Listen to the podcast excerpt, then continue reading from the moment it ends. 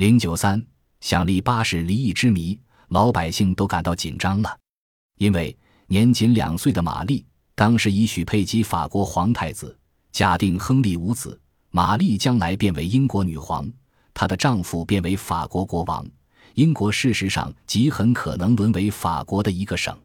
亨利八世像历代君主一样好大喜功，指望通过军事冒险完成霸业。当时。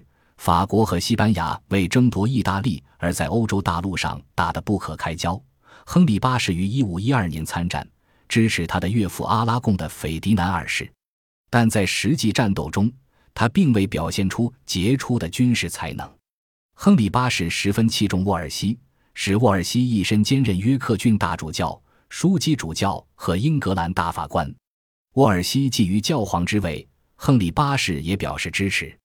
但是沃尔西的内外政策均遭破产，使亨利八世大失人心。亨利八世企图以自己的无私问题转移视线，从1527年起不断提出与凯瑟琳离婚。他说：“与寡嫂结婚违反上帝的旨意，儿子夭折就是上帝对他的惩罚。只有离婚才能得到上帝的宽恕，因为这一婚姻原是教廷批准的。”亨利八世就向罗马教皇提出离婚申请。当时的教皇是法国查理的俘虏，而凯瑟琳是查理的姑母。教皇当然是不同意亨利离婚的。亨利又一次把自己的离婚案提交给教皇裁决。亨利八世离婚是为了他吗？一五二九年六月二十一日，亨利八世与王后凯瑟琳都到庭了。凯瑟琳见了亨利，即倒身下拜，她苦苦哀求亨利不要遗弃她。他请求亨利念他多年和他同甘共苦的感情，最后他问亨利：“他到底有什么得罪他？”亨利把他扶起来，对他说：“他承认这是一项美满婚姻。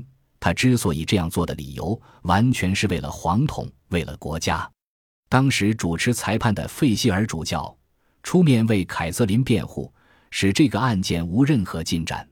事实并不像亨利所描述的那样。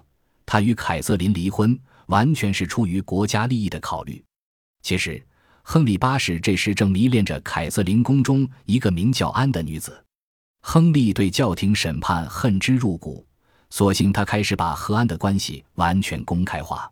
处于激情状态中的亨利八世为安写下了脍炙人口的十七封恋爱信。这些充满爱情气味的信件现在珍藏在梵蒂冈图书馆。性格专横暴虐的亨利八世，安出于对自己地位的巩固，也希望亨利尽快结束与凯瑟琳的婚姻。见罗马教廷不能审理自己的离婚案件，亨利八世就请英国国教会裁决，也未得到受理。亨利八世把这一切都迁怒于主教沃尔西，把为他效命十五年之久的沃尔西一脚踢开。沃尔西虽未被处死，却被剥夺了一切财产和权利。几次离婚请求的失败，使亨利产生了脱离罗马教会的念头。一五三九年，克伦威尔上台，主张英格兰教会脱离罗马。英国国会于一五三四年通过至尊法案，确定国王代替教皇成为英国圣公会的首脑，提高了王室在教会中的权威。至此，亨利八世达到了离婚的目的。离婚后的亨利与安结婚。但安并没有给亨利生下皇子，遭到亨利八世的厌弃，后以通奸的罪名将他处死。一五四零年七月，亨利八世又将扶他登上至尊地位的克伦威尔送上了断头台。